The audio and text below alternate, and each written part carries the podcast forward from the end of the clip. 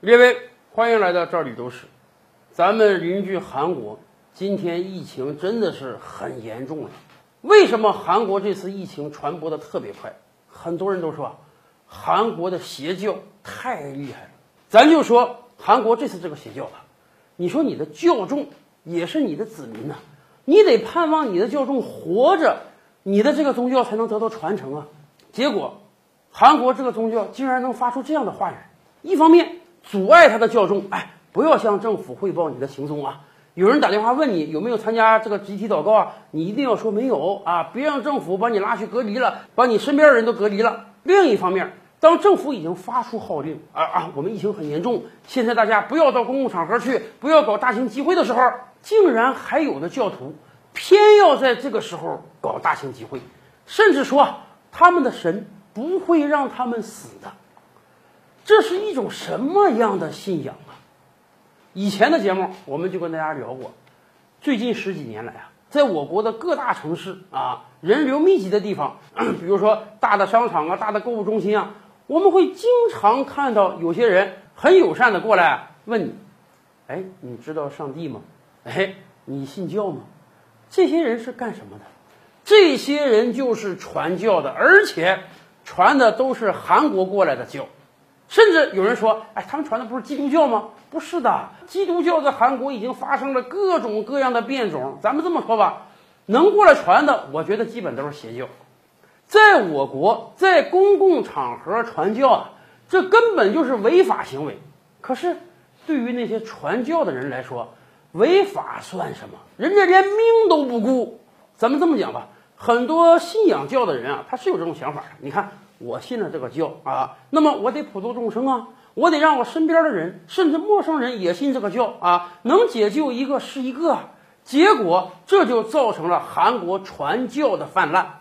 你要说有一些韩国人，或者说有一些在韩国生活过的中国人啊，回到我国来传教，那还算好，顶天了你就是违法，你被公安抓了能拘留你几天。可是现在还有大量的韩国人到世界其他地方去传教呢，大家记得吧？二零零七年的时候就发生过一件事儿。二零零七年的时候，阿富汗塔利班扣留了一个大巴，大巴里面坐了二十多个韩国人。塔利班威胁要把这些韩国人全都杀死。当时全世界媒体就在猜啊，你说阿富汗是个战区啊，美国搁那儿打仗呢，你韩国人去那干啥？去做生意，去做考察。结果有人查出来了，这批韩国人是去传教的，是传他们基督教的一个分支的。大家想想，阿富汗是个什么地方？咱别说它是个打仗的地方，我们可以想想，阿富汗盛行的是什么宗教？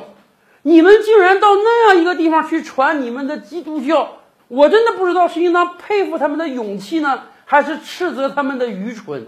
就这二十多个人，当时给全世界媒体都紧张坏了。美国也派人，韩国也派人，听说咱们中国还派人帮着斡旋。最后几经斡旋下来啊，塔利班还杀了几个人质呢。韩国政府答应了塔利班的一系列要求，当然现在没公布啊。听说给钱都给了不少，塔利班才把这二十多个人放回到了韩国。这可是十几年前的事儿了。问题是，韩国人长教训吗？不长啊。虽然说当时塔利班把这帮人放了，但是从那个时候开始，韩国海外传教士的脚步从来就没有停歇过呀。甚至就这次引发疫情的韩国这个邪教，今天我们随便翻翻国内媒体啊，有好多个省份的公安机构以前都发出过警示来说，这些人在我国境内有传教行为，这是违法的，我们千万不要听信。